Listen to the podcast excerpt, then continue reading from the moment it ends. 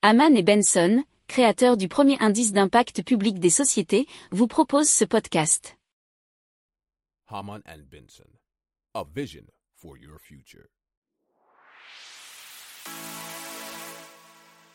Le journal des stratèges. Boris Kalt.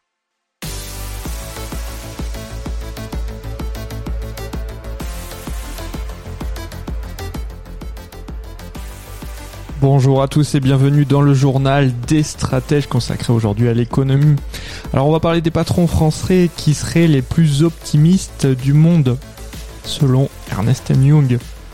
On va parler de la zone euro aussi où il y aurait moins de croissance et plus d'inflation, d'un déficit commercial record en France, du prix de l'électricité qui explose en Italie et des institutions bancaires mondiales qui sont en alerte face à la cybermenace. On va parler aussi, euh, dans, on va rester dans le monde du cyber, mais plus particulièrement avec le e-yuan. Euh, vous écoutez le journal des stratèges numéro 213 et ça commence, eh bien, maintenant. Haman and Benson, a vision for your future. Le journal des stratèges. Allez, les patrons français qui seraient les plus optimistes du monde, c'est selon une étude de Ernest Young qui a été faite euh, auprès de dirigeants mondiaux. Et donc, euh, cette CEO survey qui a été fomentée par le cabinet Ernest Young sur 2140 PDG, dont 100 en France, qui étaient à la tête d'entreprises dont 80% ont un chiffre d'affaires supérieur à 500 millions de dollars.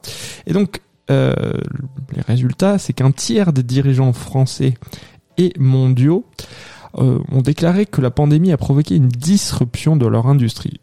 Alors, là où pour les PDG mondiaux c'était pour le pire à 21% et pour le meilleur à 13%, les Français auraient un avis opposé, puisque le meilleur c'était pour 23% et le pire seulement pour 13%. C'était dans un article de bfmtv.com. Mais 23% des dirigeants français estiment que la pandémie a amélioré la situation de leur industrie et c'est seulement 13% au niveau mondial. Alors 67% disent vouloir accélérer leurs investissements à l'étranger, alors qu'au niveau mondial, c'est seulement 45%. Seulement 7% des patrons français ont l'intention de stopper ces investissements à l'étranger, contre 20% au niveau mondial. Alors, les PDG français estiment que leurs investisseurs soutiennent à 70% leurs dépenses à long terme, alors qu'à 47% seulement au niveau mondial. Au niveau de la croissance externe, 60% des PDG français envisagent ce type d'opération dans les 12 prochains mois, alors que c'est seulement 10% euh, d'entre eux euh, qui envisagent des cessions. Alors il faut bien comprendre que cet excès peut-être d'optimisme est dû euh, surtout aux mesures d'aide financière qui ont été réalisé en France depuis deux ans et qu'il peut y avoir une grande différence avec les entreprises, les autres entreprises mondiales qui n'ont pas bénéficié des mêmes aides. Haman and a vision for your future.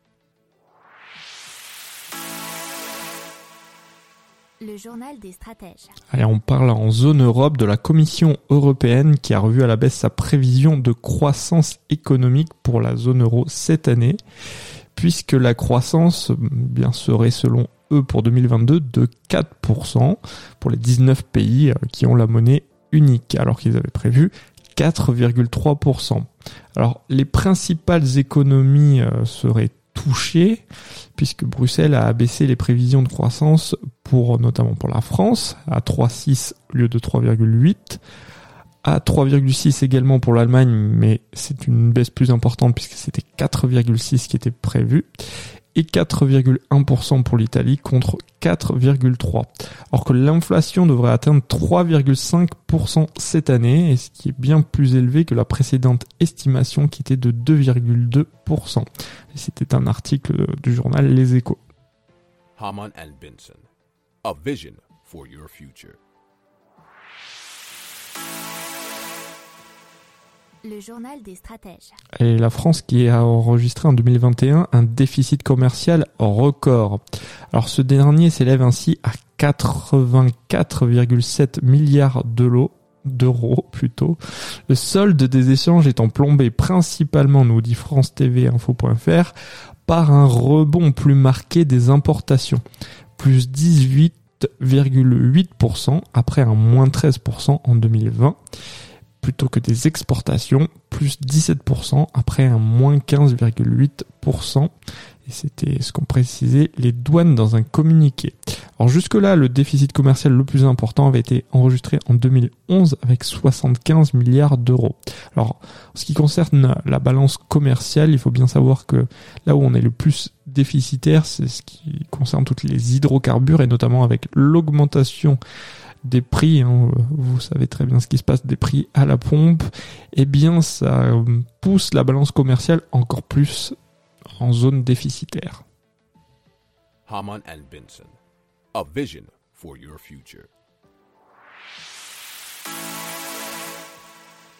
Le journal des stratèges. Et avec l'explosion des prix de l'énergie dans toute l'Europe, hein, puis même dans le monde, l'Italie a réagi d'une façon assez spécifique puisque des dizaines de communes italiennes ont décidé d'éteindre jeudi 10 février les projecteurs éclairant leurs monuments symboles. Alors par exemple le Capitole à Rome, le Ponte Vecchio à Florence, afin de protester contre l'explosion des prix de l'électricité. Ça a été fait à l'initiative de l'Association nationale des communes italiennes, ANCI.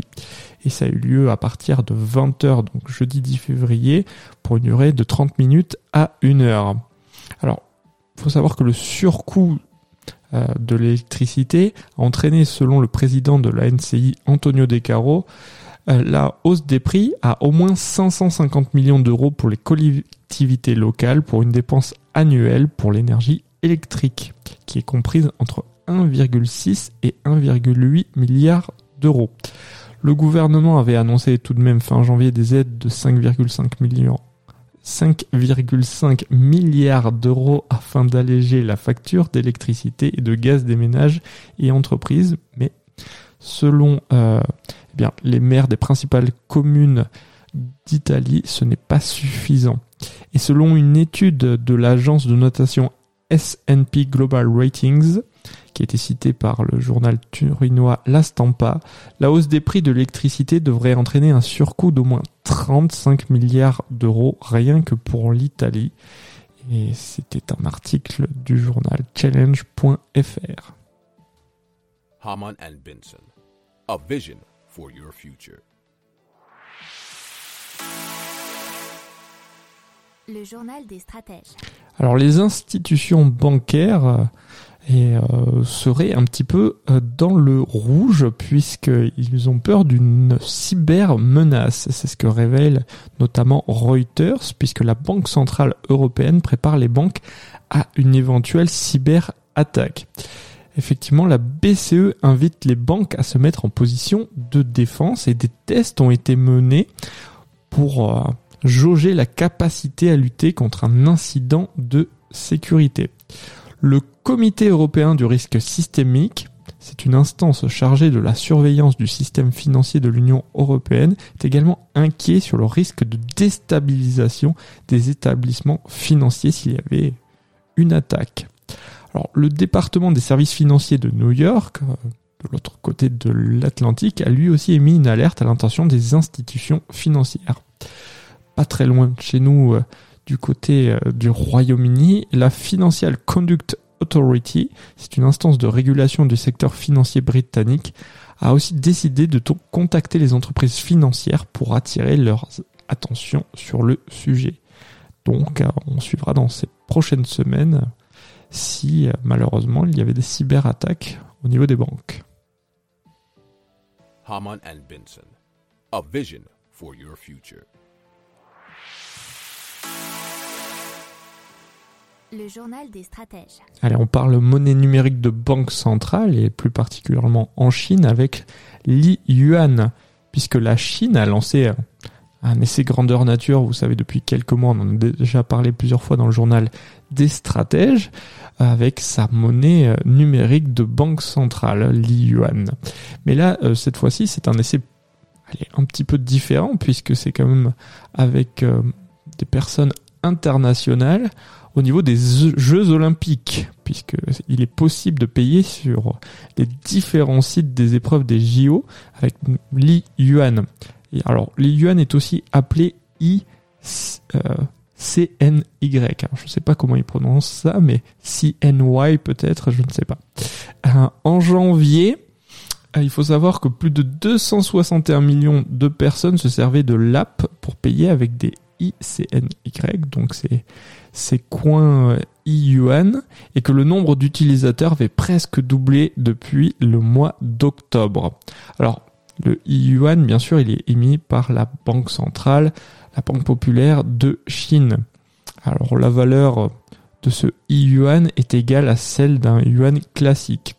Alors, ce qui est très pratique, c'est que ces yuan peuvent être stockés dans un wallet, hein, vous savez, le porte-monnaie, développé par le gouvernement, mais ils sont également disponibles dans les principales euh, applications de paiement du pays, c'est WeChat Pay et Alipay. Alors, selon euh, le Science and Technology Daily, qui est le journal officiel du ministère des Sciences et de la Technologie, qui aurait interrogé la Banque de Chine sur ces sujets, cette méthode est plus efficace car elle permet de transférer des sommes d'argent directement sans passer par des banques. Alors un tel système permet aussi de se passer des intermédiaires tels que donc Visa, Mastercard ou encore American Express.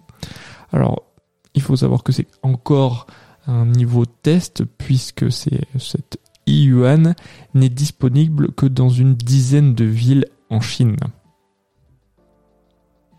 Haman Benson, a vision for your future. Le journal des stratèges. Voilà, c'est tout pour aujourd'hui. Je vous souhaite une excellente journée et je vous dis à demain pour plus d'infos. Ciao Pour approfondir ces sujets, abonnez-vous à la newsletter de Haman et Benson et écoutez nos autres podcasts que vous retrouverez dans les notes de l'émission ou sur notre site internet.